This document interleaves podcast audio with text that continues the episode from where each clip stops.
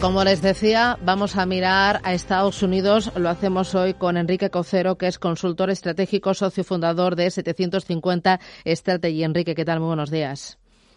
¿Qué hay? Buenos días, Susana. Eh, Enrique, te pillamos aquí en España. No estás en Estados Unidos, aunque tú habitualmente vives ahí en Estados Unidos. Bueno, voy y vengo, voy y vengo. Estuve todo el mes de enero allí. Me iba a ir en, marzo, pero ya en marzo se hizo imposible ir, con lo cual me, me he quedado aquí. Mm, eh, ¿Cómo estás viendo eh, eh, la propagación del virus, lo que está pasando allí en Estados Unidos desde la distancia? los últimos datos que tengo son 2.370 muertes en Estados Unidos. Nueva York sigue siendo la zona, la ciudad más golpeada. he visto, no, no, espera, es que me, van, me van los números. 10.000 fallecidos por coronavirus solo en Nueva York. ¿qué, últimos datos tienes tú de cómo se está propagando el virus? A ver, los datos, los datos que yo tengo son los datos que, que pues, presumiblemente podamos tener todos ahora mismo. O sea, no es, eh, no, dispongo de ninguna información privilegiada ni dispongo de, de nada que, de nada que no, que no estemos manejando todos los, todos los demás ciudadanos a través de, de las fuentes de información. Cada uno coge las suyas. Yo tengo las mías de más fiabilidad y, y con esas tiro. Lo que sí es cierto es que, bueno, está pasando lo que, le está pasando lo que se preveía que podía pasar en, Estados Unidos. Eh, evidentemente, estados de estos de los que se llaman estados cuadrados, que son estados eh, que, empiezan a empiezan a unirse a la Unión ya en el siglo XIX y que son muy pues eso tiene una forma una forma muy regular y muy cuadrada porque es pura pura colonización del territorio que queda hacia el oeste de hacia el oeste de, desde el medio oeste hacia hacia la costa oeste pues tiene una, tiene una incidencia más o menos baja. ¿Por qué? Pues porque son estados eh, eminentemente rurales, etcétera, etcétera. El tema está en, en, sitios como California, que hay una grandísima concentración, y por supuesto en Nueva York, porque como todos sabemos, Manhattan es una isla. Y al ser una isla, por muchas salidas, por muchos medios de, comunicación, por mucho tren y por muchos puentes que tenga, a fin de cuentas, la, la exposición y la cercanía es, es enorme y es, lógicamente, de los sitios con más, con más con más impacto. Potencialmente era de los sitios con más impacto y en, en activos son los sitios que más impacto tienen. Por supuesto, luego afecta, eh, si está Nueva York, tiene que afectar eh, Nueva Jersey, Massachusetts, que también tiene una concentración muy grande alrededor de la costa. Boston no es una ciudad muy grande, pero está muy bien conectada con otras ciudades, pues como pueda ser Cambridge, que es donde está el MIT o está Harvard, etcétera, etcétera. Pues son ciudades que tienen, eh, tienen muchísima interacción entre ellos eh, Michigan, por supuesto, eh, todo el tema del área, del área de Detroit y, claro, tenemos California. Y California es que eh, Los Ángeles, aunque no tiene muchísima concentración, tiene unas vías de comunicación enormes, unas carreteras descomunales. No haces nada si no vas, eh, no haces nada si no vas en coche, pero en coche, pues puedes recorrerte kilómetros y kilómetros y kilómetros de ciudad, porque esos son ciudades enormes eh, no solamente no solamente el, el, propio área urbana de los de Los Ángeles sino todas las de nuevo todas las ciudades pequeñas que hay que hay alrededor y, bueno pues están siendo están siendo muy azotadas por el por el contagio del coronavirus. Eh, el total de fallecidos en Estados Unidos eh, 26.000 eh, eh, ayer solo 2.370 muertes. Nueva York como decíamos pues una de las zonas más afectadas. hablabas de, de, cada uno de los estados esos estados cuadrados esos estados con mayor concentración de población. Hay un choque muy importante entre Trump y los gobernadores por la forma de actuar por la restricción y por los plazos también eh, de confinamiento y luego la previsión eh, de vuelta a la normalidad, ¿no? Sí. A, ver, aquí lo que ha estado surgiendo los últimos los últimos días es, eh, digamos que esa forma que tiene Trump de demostrar autoridad. Trump podrá hacer muchas cosas, pero desde luego no va a ser una persona que se esconda detrás de nada ante una situación como esta. Y si alguien cree que puede liderar la salida de y si, y si alguien cree que puede liderar la salida del coronavirus de una forma eh, determinante, ese es él. es una persona que no a nadie nos extraña, que es un es un presidente que que si tiene que eh, tiene que acumular en él todo el poder necesario para poder liderar esa salida lo va a hacer y no va a dejar terreno a nadie. Evidentemente el gobernador de California que es muchísimo más eh, no quiero decir dócil, pero sí muchísimo más suave en las formas, o el alcalde de Nueva York o el gobernador de Nueva York, que son mucho más agresivos, se enfrentan a se enfrentan a Donald Trump. Y Trump yo lo que creo que ha entrado estos últimos días, especialmente el martes en aquella rueda de prensa, es en un en un estado de hiperrevolución. Es decir, no ya solamente es lo que estén diciendo los eh, el gobernador de Nueva York y, el, el, alcalde de Nueva York, es además la prensa a la que se está enfrentando en ese momento.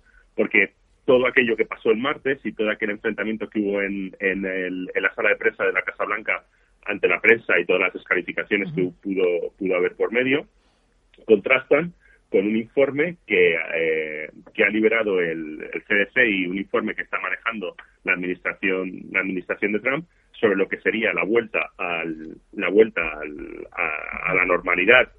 Y entonces esa vuelta a la normalidad la están tratando como estaría cualquier país yeah. tratando la vuelta a la normalidad están tratando la vuelta a la normalidad por, por fases están tratando la vuelta a la normalidad a través de distanciamiento social, están tratando la vuelta a la normalidad a través de forzar al aislamiento uh -huh. y a través de generar muchísimos tests. Ellos lo que quieren ahora mismo y por lo que se eh, vislumbra en este informe es repetir la estrategia de Corea. La estrategia de Corea que les llega un poco un poco tarde, pero es, también es cierto que en pocas semanas han sido capaces de desplegar más de 3 millones de tests en todo en todo el país, lo cual hace que que haya una que por que por cada millón de habitantes haya habido 9.300 uh -huh. uh, bueno, casi 9.400 test entonces el contrasta un poco son uh -huh. las formas de Donald Trump con lo que su administración va a está proponiendo este este informe del que os hablo es, es un borrador lo publicó si no recuerdo mal ayer el Washington Post y allí se puede encontrar a fin de cuentas es un borrador pero es un borrador que si uno lo lee dice, bueno, pues esto puede haberlo hecho Trump o puede haberlo hecho cualquier otro gobierno del mundo. Uh -huh. Pero ¿qué pasa con qué pasa con Donald Trump? Que no va a consentir que nadie le quite no. la autoridad, que no va a consentir bueno. que nadie le cuestione y vamos a, y vamos a ver eh, en alguna otra ocasión capítulos como los que vimos el martes en la Casa Blanca. Bueno, es que eh, eh, Donald Trump se ha declarado como el presidente en guerra, presidente en guerra contra el coronavirus, presidente en guerra contra la prensa y presidente en guerra incluso contra algunos eh, gobernadores. Hablabas tú del de, de, de, de, alcalde de Nueva York que, que decía, eh, en este país no tenemos reyes, tenemos presidentes que se eligen en las urnas. Y Donald Trump ha dicho, oye, esto de motín a bordo no quiero nada, ¿no? Aquí el que manda soy yo. Bueno, el, el informe este del que os comento también habla de que las, las medidas y las decisiones últimas en las que correspondan tendrán que ser aplicadas por los estados o por las, o por las entidades locales. Uh -huh. Y eso es de lo que habla precisamente la décima enmienda de la Constitución. La décima enmienda de la Constitución, si no quiero equivocarme, es el último de la, del Bill of Rights, de la, de la hoja de derechos. Y en esa, en esa, en esa enmienda se habla que todo aquello que esté asignado al, a los estados o todo aquello que esté asignado a, los, a las entidades locales no podrá ser eh, no podrá ser objeto de la gestión federal. Es decir, eh, ahora mismo he hecho muchísimo en menos Antonín Escalía, que era el, el, juez del Tribunal Supremo que falleció hace cuatro años, que era un constitucionalista, era uno de, las, uno de estos jueces conservadores que decía que en la interpretación del, la interpretación de la Constitución tendría que hacerse siempre con los ojos con los ojos de los que de los que la escribieron y esa décima enmienda posiblemente generase un, un grave problema entre entre un entre un, un, perfil como Scalia y un perfil como el de Donald Trump pero esa décima esa décima enmienda habla de el Estado o, el, uh -huh. o las competencias o el, el, Estado federal no puede inmiscuirse en las competencias de los Estados y lo, igual que los Estados no pueden inmiscuirse en las competencias de las entidades locales. Es decir, y no hay no hay mucho más margen a la no hay mucho más margen a la interpretación. El si Donald Trump quiere saltarse la décima enmienda va a tener un problema un problema muy muy muy muy grande. Pero yo creo que es más y va a ir el, el tiro va a ir tanto por lo que dice el informe como por, lo que, por lo que dice la décima enmienda va a ir por respetar eh, por respetar las decisiones uh -huh. de los las decisiones de los estados y uh -huh. que sean los estados quienes administren sus propias soluciones. Uh -huh. Yo creo que a fin de cuentas esto Donald Trump yo creo que lo puede manejar desde un punto de vista un poco más suave, un poco más eh, tranquilo, lo podría manejar dando recomendaciones, aplicando, yeah. uh -huh. tirando de los gobernadores republicanos, porque recordemos que a fin de cuentas el, el, gobernador de Nueva York es, es demócrata. Y ahí es donde está la verdadera batalla. Donald Trump no va a dejar que un demócrata le diga qué es lo que tiene que hacer, y un gobernador demócrata no, le va a, no va a dejar al presidente de los Estados Unidos, que es republicano, que le diga qué es lo que tiene que yeah. hacer. Al final, Donald Trump yo creo que lo que va a tirar es de sus eh, de los gobernadores republicanos, va a intentar eh, establecer una estrategia común y ver si funciona y quien y quien quiera apuntarse que se apunte, claro. Eh, de momento también Donald Trump tiene el foco en la economía. Ayer decía tener el poder absoluto para reactivar la economía y anunciaba, entre otras medidas, un acuerdo de 25.000 millones de dólares para rescatar a sus principales aerolíneas. Eh, ¿Cómo está actuando Donald Trump en ese sentido y qué más espera de él? El, tema, el tema de, la, de las soluciones económicas eh, no podía haber elegido, yo creo, mejor tótem que el tema de las líneas aéreas. Hay que tener en cuenta que las líneas aéreas, eh, igual que en su momento las carreteras y anteriormente las, las vías del tren, vertebran el país. Y porque el tráfico, el tráfico aéreo, como sabéis, es, es descomunal y las, eh, las líneas aéreas no pueden, no pueden estar no pueden estar paradas y aeropuertos tan importantes no ya solo para no ya solo para el tránsito de viajes sino eh, para el tránsito de viajeros perdón sino para el tránsito de mercancías como pueda ser eh, Chicago o pueda ser Atlanta o pueda ser Los Ángeles o pueda ser Nueva York eh, podrían llegar a matar la podrían llegar a matar la economía americana sin, sin ningún tipo de, de miramiento. Empezar por las líneas aéreas yo creo que ha sido el, el gran acierto. Ese estímulo de 25 mil millones de dólares eh, no sé si será suficiente o no, no, tengo tantísima profundidad en el, en el sector, no sé si será suficiente o no, pero desde luego sí es verdad y yo sí lo veo y con lo que estoy leyendo en, en los distintos analistas así lo, así lo afirman. Va a tener que ser la, eh, uno de los primeros movimientos, si no el primer movimiento, en, en, el tema de la reactivación de la economía. Y luego estamos jugando también en un entorno de grandísima, de grandísima incertidumbre. La suerte que tiene Estados Unidos en este sentido, pues que no, las economías no están centralizadas. Es decir, no hay una ciudad o dos ciudades o tres ciudades que tengan economías muy potentes y luego el resto del país esté abandonado. Cada estado ha ido construyéndose con mayor o menor fortuna alrededor de, alrededor de ciertas industrias y de ciertos sectores eh, económicos y a medida que esas, y a medida que esos, que esas eh, esa expansión territorial de la economía eh, pueda seguir funcionando y pueda seguir subsistiendo, el país saldrá adelante. Tenemos que tener en cuenta que es un país que básicamente está hecho de, y lo tienen a mucho orgullo, es un país que está hecho a, base de pioneros. Eh, si acaso las, las mayores concentraciones de, las zonas de mayor concentración de gente, como pueda ser de nuevo Nueva York o California, han tornado a ser un poco menos, eh, en ese sentido, un poco más acomodaticias, pero el resto del país es un país es un país que está muy muy activo. Y cuando digo acomodaticias no estoy no estoy diciendo que sean abandonadas. Evidentemente la economía de California sigue siendo la octava del mundo la séptima del mundo si no me equivoco y Nueva York tampoco se queda atrás. Entonces el, la confianza la confianza del propio país en la en la recuperación no creo que sea menor que en cualquier otro momento en el que el país haya, el país haya necesitado recuperarse. Iremos viendo porque a fin de cuentas estamos sí que es verdad que estamos en, en unos estadios muy prematuros de lo que es el impacto del coronavirus en Estados Unidos. Entonces, a medida que se vayan despejando dudas y, el, y las medidas de aislamiento, test, etcétera, etcétera, vayan teniendo vayan teniendo resultados iremos viendo el iremos viendo el crecimiento. Eh, me interesan eh, más cositas. Eh, entre las últimas medidas anunciadas por Donald Trump está el que va a congelar los fondos que su gobierno aporta a la Organización Mundial de la Salud porque dice que en esta pandemia pues lo ha hecho tarde y mal. Estados Unidos es uno de los países que más aporta por no decir el país que más aporta a la OMS cómo ves esta reacción Trump en estado puro no es sí, o sea, es que no sorprende nada en absoluto. No entiendo, no entiendo ni siquiera por qué la Organización Mundial de la Salud dudó en algún momento que la primera persona que tendría que llamar sería Donald Trump. no, es, algo que ayer estaba ayer estaba viendo las, las noticias al respecto y no y además se han montado un se ha montado un discurso en el gobierno de los Estados Unidos, bueno, los realmente los, los sectores de influencia en opinión de cercanos al presidente de los Estados Unidos y cercanos al Partido Republicano han montado un discurso en el sentido en el cual básicamente lo único que han dicho es que la, la Organización Mundial de la Salud eh, son unos burócratas que, pues como decía Roger Scruton, no, voy a no voy a preocuparme por, por unos burócratas que en realidad al final nunca tienen la nunca tienen la el espíritu de, rendir cuentas sobre lo que han hecho. Entonces, en ese sentido, han, montado un discurso alrededor del cual, pues sí, evidentemente, si yo soy el país que más aporta a la Organización Mundial de la Salud y soy el país al que menos caso estás haciendo, o no soy el país, eh, todo lo contrario, o no soy el país al que más caso estás haciendo, ¿para qué te voy a, para qué te voy a financiar? Pues eh, a fin de cuentas, y lo están mostrando como puro desagradecimiento y pura ineficacia de la Organización Mundial de la Salud.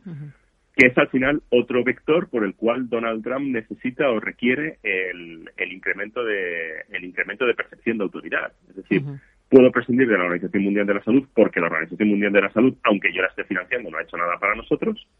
Entonces, si, si su opinión no vale porque se ha mostrado ineficaz y encima soy yo quien está pagando, ya me quedo yo con el dinero y hago yo mi, ya hago yo mi propia gestión de la, de la salida del, de la pandemia en, en mi país y bueno pues el, el siguiente que el siguiente que tome nota eh, y es así quiero decir y el, el, siguiente que tome nota en un momento fue la, la, la OMS la Organización Mundial de la Salud ya Donald Trump había tomado estas medidas con anterioridad con lo cual tampoco entiendo muy bien de qué se extraña nadie. Eh, Enrique, eh, ¿cómo está yendo o cómo están valorando los norteamericanos, los estadounidenses, eh, a Donald Trump la gestión de, de, esta crisis contra el coronavirus? ¿Cómo va su popularidad? Pues la popularidad de Donald Trump ahora mismo no es eh, no es extrañamente ni alta, ni mayor, ni menor que en cualquier otro momento en el cual eh, hubiéramos, podido, hubiéramos podido encontrarnos con, con, Donald Trump. Es cierto que Donald Trump lleva manteniendo desde el inicio de su, de su presidencia una, una, popular, una aprobación a su mandato eh, alrededor de los 40 y, entre los 43 y 45 y no se ha movido de ahí desde, yo creo, básicamente que desde abril del 2018. Es decir, desde abril de 2018 antes estaba un poco más bajo, no mucho eh, sobre los 38, Luego, en abril del 2018, empezó a subir hacia los 40 y no ha, abandonado, no ha abandonado la línea de los 40 y está más o menos situada entre los 43, 45 desde, desde entonces. ¿Cuál es el cuál es el tema? Es una es una línea de, de aprobación de, de, aprobación de la gestión muy estable, cosa que no ha tenido eh, ningún otro presidente. Bueno, Barack Obama tuvo también una línea de aceptación muy muy eh, muy estable por debajo de los por debajo del 50% y también alrededor de los números que está que está teniendo Donald Trump eh, aunque empezó muy alto ¿eh? pero luego bajó y entró en una entró en una línea entró en una línea más o menos constante en la cual a lo mejor el tema de Bill le hizo subir por encima de 50 y poco más eh, es, es, paradójico que además eh, los presidentes que mayor rango de aceptación han tenido a lo largo de sus presidencias hayan sido republicanos como George Bush o como padre, tanto padre como, como hijo. Bill Clinton también se mantuvo muy bajo, toda la se mantuvo muy bajo alrededor de los 40, en algún momento superando los 50 durante sus dos mandatos. Es decir, eh, y Ronald, y Ronald Reagan también bastante, bastante parecido. Es decir, no está siendo extraño, no le está, no le está perjudicando, no le está perjudicando en exceso, no está saliendo de los números que solía tener. Sí que es verdad que en el inicio de la pandemia pegó un pequeño repunte que no le llegó a llevar por encima del 50%, sino que como máximo pudo llegar a marcar un casi un 46, pero se mantiene muy estable. Ni sube ni baja mucho y la proyección de la línea temporal, bueno, todavía esto se puede o, gestionar muy bien y que suba un poco más, o gestionar muy mal y que baje.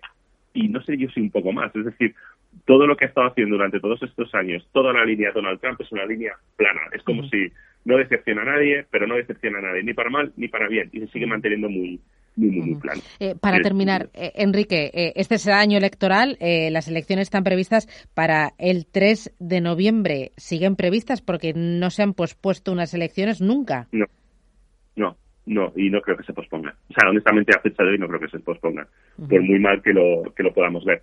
Sí que es cierto que ahora mismo el, el campo electoral está siendo fuertemente castigado. Es decir, hay muchísimas campañas, sobre todo, bueno, ya a nivel interior del Estado, ya no quiero ni contar, pero eh, congresistas, ten en cuenta que cada dos años se renueva todo el Congreso de los Estados Unidos. Y esos son 435, 435 congresistas que cada dos años tienen que volver a pedir fondos, tienen que volver a activar campañas. Bueno, cada dos años son realmente eh, la tranquilidad o la, tranquilidad legislativa que tiene un congresista es de ocho meses.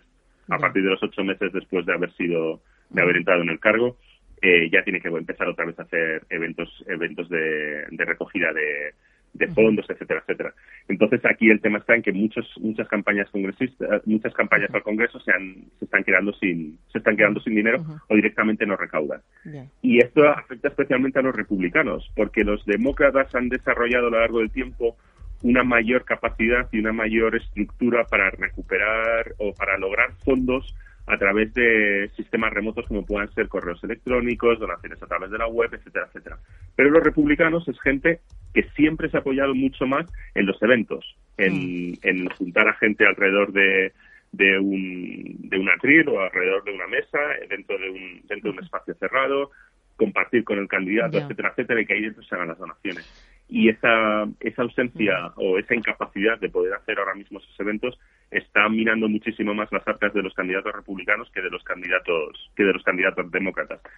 ¿Que esto lleve a una cancelación de las elecciones? No creo que lleve a una cancelación de las elecciones. No creo que nadie. tenemos que tener en cuenta que las elecciones en Estados Unidos son una verdadera institución. Ocurren cada dos años para el Congreso, cada dos años para un tercio del, Senado y cada cuatro años para, para el presidente.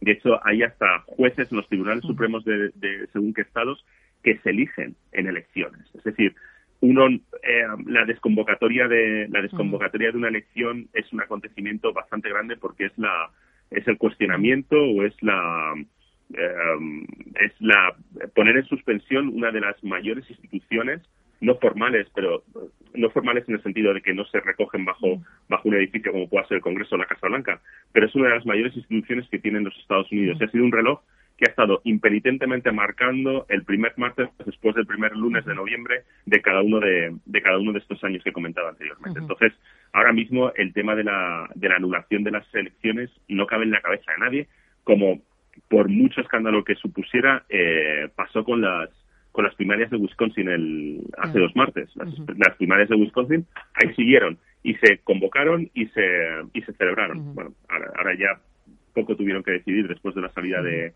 de Bernie Sanders, pero ahora mismo no creo que nadie esté pensando en, posponer las elecciones. Primero porque además la Constitución dice que el, que el mandato del el mandato del presidente termina cuando termina mm.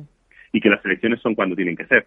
Y eso lo dice la Constitución. O sea, tendría que ser un tendría que ser un hiper. Creo que va a haber antes soluciones de voto en remoto, que también está siendo ahora mismo una, una, una contienda particular de mm. Donald Trump sobre el tema de si voto por correo o no voto por correo, si lo facilito o no lo facilito, que, que la desconvocatoria, francamente. Bueno, pues eh, así está el tema. La verdad es que son muchos frentes abiertos y, y, bueno, eh, hablaríamos largo y tendido sobre lo que está pasando y cómo, cómo lo está gestionando Trump. Enrique Cocero, muchísimas gracias por las explicaciones, por enseñarnos eh, cómo, funciona y cómo se está afrontando todo esto y, y cómo está actuando Donald Trump. Gracias, cuídate mucho y quédate en casa. Hasta pronto. Gracias. a vosotros. Bueno, eh,